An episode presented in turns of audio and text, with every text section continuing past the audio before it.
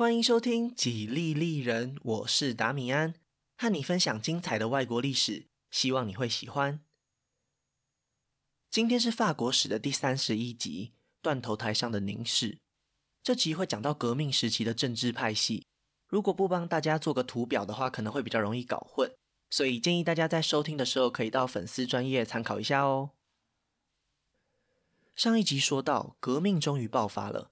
巴士底监狱陷落的消息很快就传到凡尔赛宫里。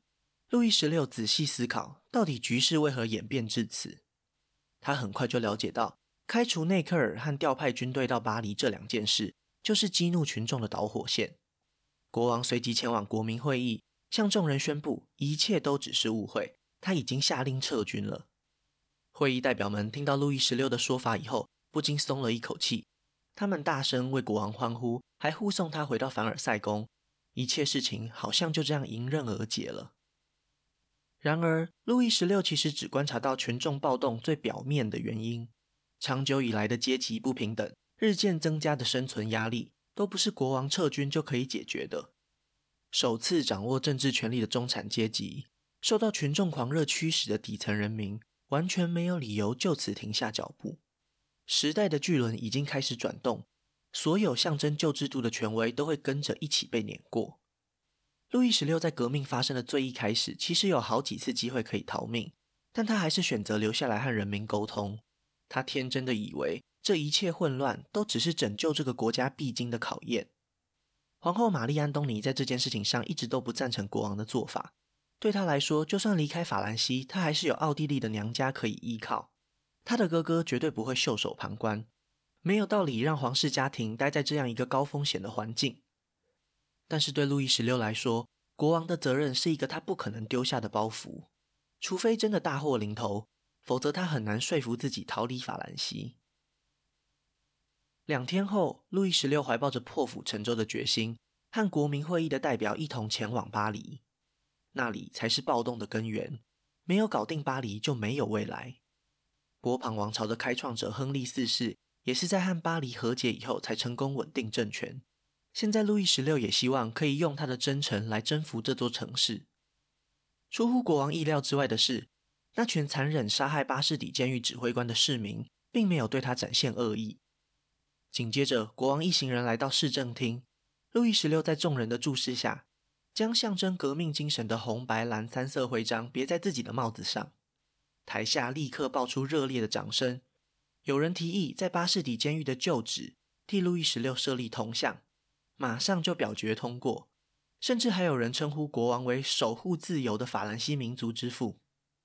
本来路易十六已经做好了最坏的打算，没想到现在竟然获得巴黎市民接近疯狂的爱戴，又再一次加深了他要留在法兰西的决心。虽然国王暂时安全了，但是其他人就没有这么好运。许多政府人员被当成市民的出气筒，如果只有财务损失，都算不幸中的大幸。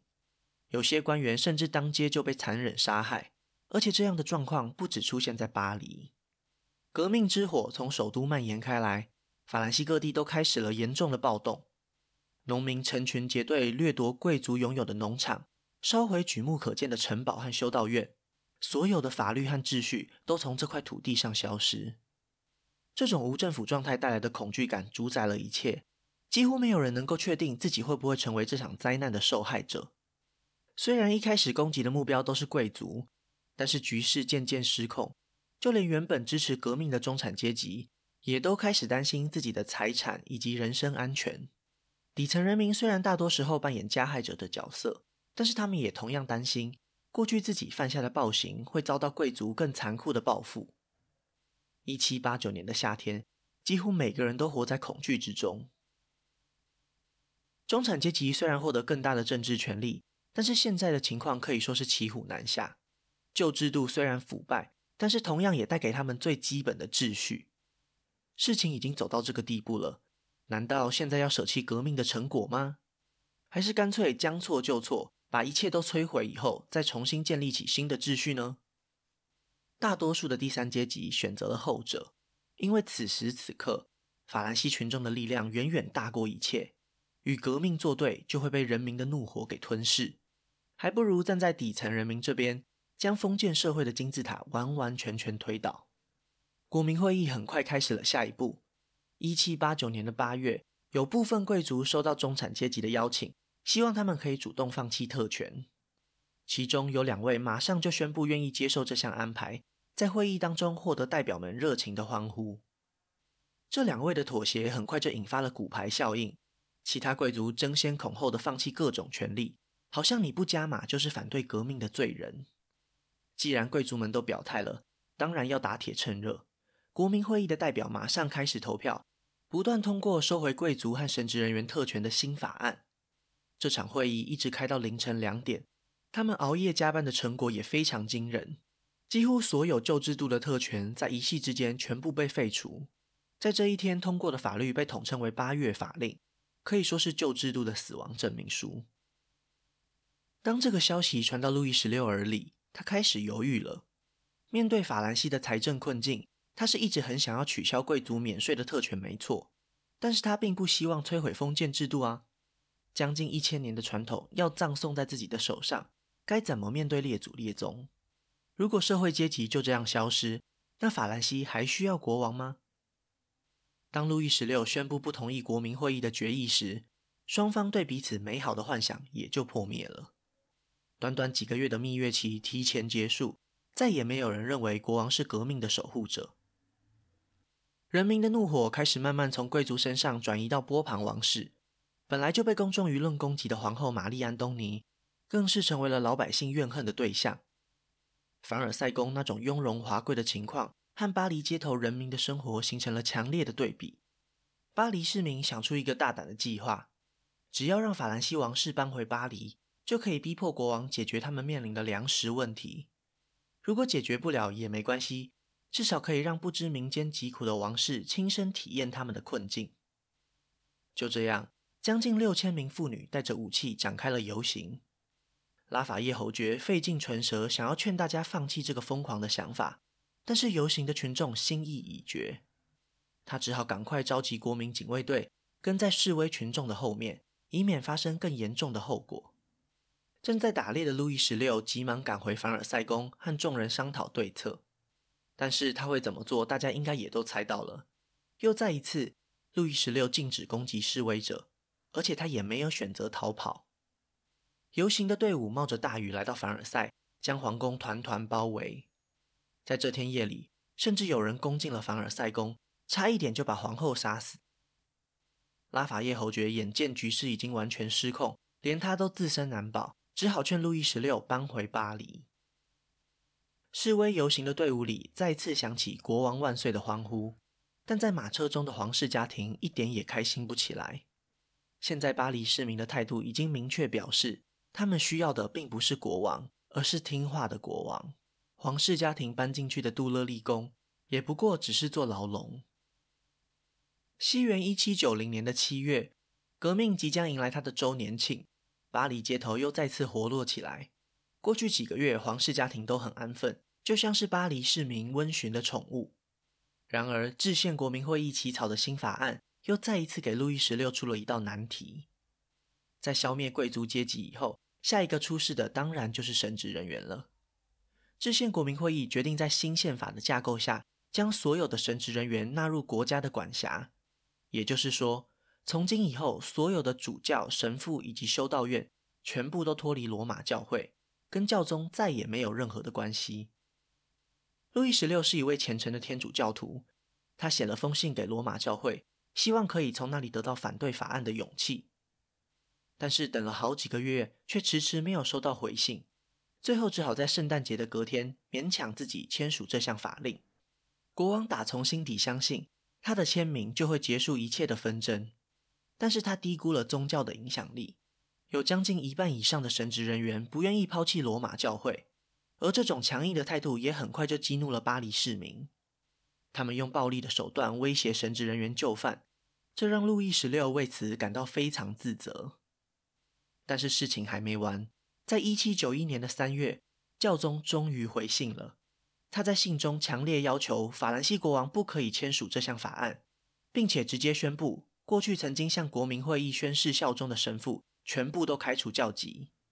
路易十六又再一次变成了夹心饼干，按照法兰西的传统，复活节前的一个礼拜会举行盛大的宗教仪式。如果指派宣誓效忠法兰西宪法的神父，就是和教皇决裂；但是如果指派没有宣誓的神父，也会激怒巴黎市民。国王本来就很后悔自己背叛罗马教会，所以他决定离开巴黎，去参加教宗认可的宗教仪式。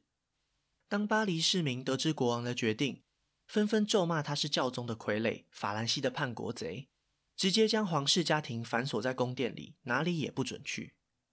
路易十六这个时候才发现。革命和国王是无法共存的。这件事终于让路易十六下定决心展开逃亡，也就是一开始皇后玛丽安东尼建议的方案：逃到边界向外国势力求援。一名来自瑞典的贵族决定暗中帮助法兰西国王，规划了一次逃跑行动。整个计划中最关键的一点就是交通工具。国王和皇后都擅长骑马，可是他们的孩子年纪还小。不可能在马背上赶路几百公里，但是做父母的怎么可能把他们留在可怕的巴黎市民手中呢？所以最后他们只好选择搭乘马车逃亡。路易十六逃亡的故事其实有留下丰富的细节，但是篇幅太长，我这边就先省略不谈。当隔天早上国民会议发现国王逃跑以后，立刻就派兵追了上来。这些骑兵的速度远远超过马车。而且路易十六也在一个农村里被民众指认出来，结局就是皇室家庭被羞辱的押回巴黎，他们再也没有机会离开了。现在问题又回到国民会议身上了。路易十六的逃亡激怒了广大的群众，但是会议代表们有不得不原谅国王的理由。在过去两年制定的宪法里，法兰西将会成为一个君主立宪国。如果现在要废黜国王，那一切的努力都白费了。他们当然也可以拥立其他波旁家族的成员，但是在这个时间点，其他人的名声也没有比路易十六好多少。国民会议还有另外一个考量，那就是外国政府的态度。他们担心废黜国王会激怒其他国家的君主。现在的法兰西在风雨飘摇之中，不需要再增加额外的风险。于是国民会议想出了一个方法，那就是把国王这次逃亡行动定调为绑架事件。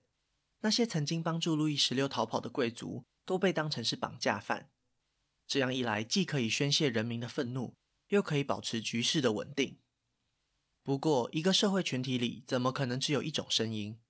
在国民会议当中，当然也有不同的意见。在这边，可能要稍微解释一下革命爆发以来的政治情况，真的还是建议大家可以到粉丝专业看一下。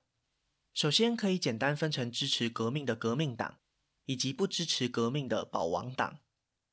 接下来，革命党之中，根据立场主张，可以分成很多不同的派系。其中最主要的派系叫做雅各宾派，但是这个派系非常大，所以里面又可以再细分。那些同情国王并且希望维持稳定的代表，慢慢从原本的雅各宾派脱离出来，形成了立宪派。另外一群反对君主制度的代表，为了方便理解，就叫他们激进派。当国民会议宣布路易十六无罪时，激进派的代表非常愤怒。他们带领巴黎市民走上街头，来到战神广场举行大规模的抗议行动。他们在广场上设立了一个舞台，让到场的民众可以一起联署推动共和体制，也就是要废黜国王。结果在示威的现场，有人发现，在舞台下有两个鬼鬼祟祟的人影，群众怀疑他们是来搞破坏的。不分青红皂白，就将这两个人吊死在路灯上。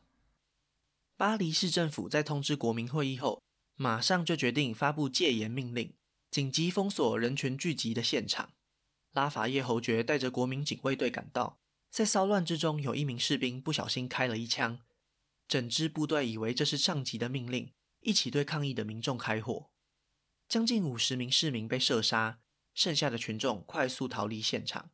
战神广场暴动才终于结束。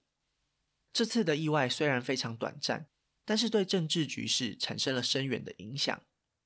极端激进的主张确实暂时被压制了，不过等到他们反扑时，也会更加凶猛、更加可怕。在这场流血冲突以后，国民会议由立宪派取得压倒性的优势，他们和路易十六达成协议，赋予国王否决法案的权利。终于在西元一七九一年公告宪法，法兰西正式成为君主立宪国。国民会议也要正式走入历史，改组为立法会议。国民会议中有一位雅各宾派的代表罗伯斯比尔，非常具有谋略地主导了一项法案，规定所有现任的国民会议代表都不可以进入立法会议任职。保王党非常支持这项规定，因为这样一来，过去两年主导革命的那些政治人物全部都会被排除在外。他们以为这样做可以让法兰西稍微往旧制度靠拢一点。事实上却恰恰相反。罗伯斯比尔这次的政治行动非常大胆，因为他自己也是国民会议代表，不能够进入立法会议。但是他借由这次机会，清除掉那些未来可能阻挡他的政治对手，替他的政治生涯打通了一条新的道路。立法会议很快就成立，一个新的政治派系也在这个时候诞生，叫做吉伦特派，代表人物就是巴黎沙龙赫赫有名的罗兰夫人。他们在上台不久后就开始研拟一项重大决定，对外国势力宣战。对吉伦特派来说，他们认为其他欧洲国家的君王迟早会对法兰西的新政府出手，不如采取先发制人的做法，趁外国军队还没有准备就主动出击。最好的防守就是进攻。吉伦特派相信，只要发起战争，各国人民就会借由法兰西的帮助推翻自己的国王，革命思想就能够传到欧洲各地。如果连其他邻居都能够完成革命，法兰西就不用再担心专制君王的干预。吊诡的是，保王党也同样支持对外战争，他们反而希望透过战争可以将权力重新集结到国王和将军手中。如果在战场上胜利，凯旋归来时，说不定还能够推翻这些革命党。这两种完全不一样的想法，竟然达成了难得的共识。在各有盘算的情况下，法兰西正式对奥地利和普鲁士宣战。为什么会是这两个国家呢？因为在之前路易十六那次失败的逃亡行动后不久，普鲁士和奥地利就发表了一项联合声明，表示他们对法兰西国内发生的动荡非常关心。如果在其他欧洲国家同意的情况下，他们可能会有所行动。如果是了解国际局势的外交官员，一定很快就能够了解，这不过只是空口说白话的外交辞令。没有任何实际上的安排。从后来发生的事情，甚至可以确定，普鲁士和奥地利在这次外交会议上讨论的是如何再次瓜分波兰，以及对抗东方的俄罗斯。但是在被公共舆论主导的法兰西政坛，这份外交文件掀起了滔天巨浪。过去一年多以来，几乎每一次聚会，大家都会讨论外国军队入侵的可能性。讲久了，大家也都发自内心相信。普鲁士和奥地利就是革命的敌人，战争就此爆发。几乎是第一场战斗后，法军就彻彻底底的输了。从客观的角度来看，还真的想不到要怎么赢。经过三年的革命，法兰西将近三分之二的军官都逃往国外，军纪败坏到难以想象的程度。而且革命思想让部队很难受到控制，甚至还发生士兵在战斗时投票反对长官命令的情况。更别提短缺的军火和粮食了。对立法会议来说，这完全就是一场灾难。而且他们的麻烦并不只有在前线的战场上。就在法军惨败的同时，路易十六又和立法会议发生了冲突。这一次，国王被要求授权在巴黎郊外设立一个两万人的军事营地，而且直接由立法会议管辖。另外，他也必须再次同意之前没有解决的神职人员问题。路易十六知道，这座军事营地美其名是要保护首都，实际上只是为了将来要推翻国王时做准备。早晚他都会死在这些巴黎人的手上。既然他在人间的结局已经注定，死后的精神世界就绝对不能退让。他要守护他所相信的天主教系统，所以这两项法案，路易十六都行使了国王的否决权。愤怒的巴黎市民也没有留给路易十六任何一点尊严。他们直接拿起武器就攻进了国王的宫殿，人群将国王的寝室挤得水泄不通，整间屋子都因此变得闷热难耐。但是路易十六还是没有改变心意，这是他看破一切之后的觉悟。他面对粗鲁市民的生命威胁，一点也不感到恐惧。在这个时候支撑他的只有宗教信仰，如果他连信仰都放弃，那就真的一无所有了。场面就这样僵持了几个小时。赶来的立法会议代表才终于说服人群解散。在离开前，这些示威者撂下狠话：如果路易十六没有改变心意，他们还会再回来的。拉法叶侯爵从外地赶回巴黎，要求立法会议严惩这帮无理的暴徒，并且要求调查参与此事的雅各宾派。结果反而自己遭到弹劾。这位曾经声名远播的革命英雄，也无力挽救眼前的情况了。事情只会越来越糟糕。一个月后，来自法兰西南方海港城市马赛的五百名士兵，高声唱着后来成为法国国歌的《马赛进行曲》，杀进了巴黎。他们的终极目标只有一个，那就是把路易十六赶下台。接到消息的奥地利将军向巴黎递出最后通牒：如果市民胆敢伤害法兰西王室成员，那就会遭到严厉的报复。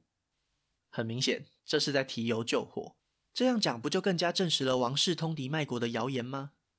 罗伯斯比尔敏锐的政治嗅觉指引他在这个时候采取行动。他舍弃了过去支持君主立宪的态度，转而开始引导群众运动来推翻国王。之前在战神广场暴动逃亡的领袖丹东也重新回到政治舞台。中产阶级们再也没有办法和底层人民对抗。当示威群众快速占领巴黎各个重要机构。立法会议短暂的寿命也就到此结束。在雅各宾派的主导下，成立了国民公会，取而代之。这一次，他们取消了所有的财产限制，宣称只要是成年的法兰西男性公民都可以投票。另外，他们还舍弃了不记名投票，所以这次选举是在公共舆论的压力下进行。罗伯斯比尔一瞬间成为最有政治影响力的男人。他已经想好该如何利用民主制度的弱点，在众人还没搞清楚状况的时候，就成立了革命法庭，利用这个机构来逮捕反对革命的叛国贼。当然，这也变成了他清除异己的工具。国民公会很快就通过废黜国王的决定，推翻了将近两百年的波旁王朝。就在路易十六被赶下台的这个月，巴黎还爆发了监狱大屠杀，好几千名被关押的政治犯。死在革命的暴力之下，接下来就轮到他们的国王了。西元一七九二年年底，法军竟然意外地打赢了普奥联军，虽然只是微不足道的胜利，却给了国民工会充分的信心。其实普奥联军只是轻敌，而且把重心都放在波兰问题上，但是巴黎市民对此感到无比的自豪，他们也不再害怕列强会干预路易十六的结局。这位可怜的国王被指控破坏国家安全，接受了不公平的审判。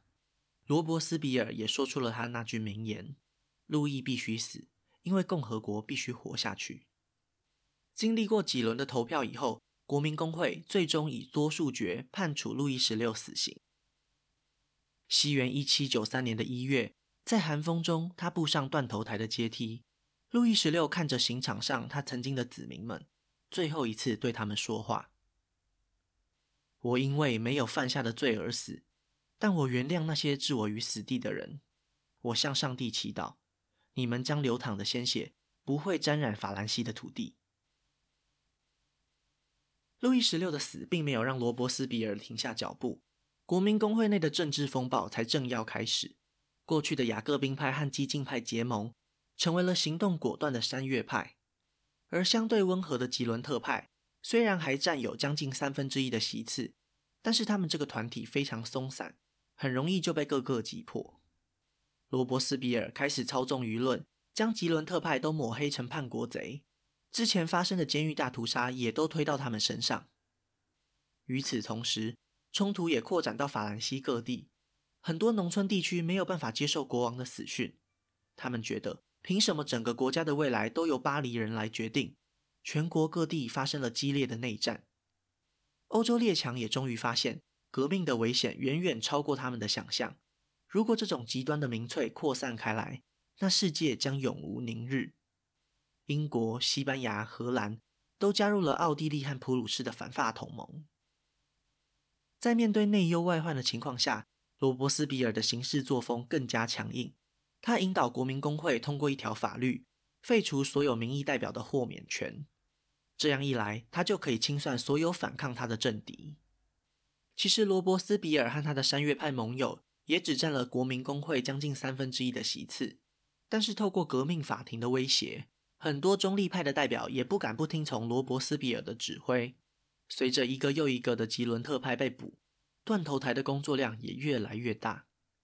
在法兰西共和国的首都里，再也听不到批评罗伯斯比尔的声音。他建立的这种恐怖统治，在法国大革命的历史上留下了不可抹灭的污点。讽刺的是，自由、平等、博爱，恰好是三年前罗伯斯比尔自己提倡的口号。如今，他在法兰西已经荡然无存。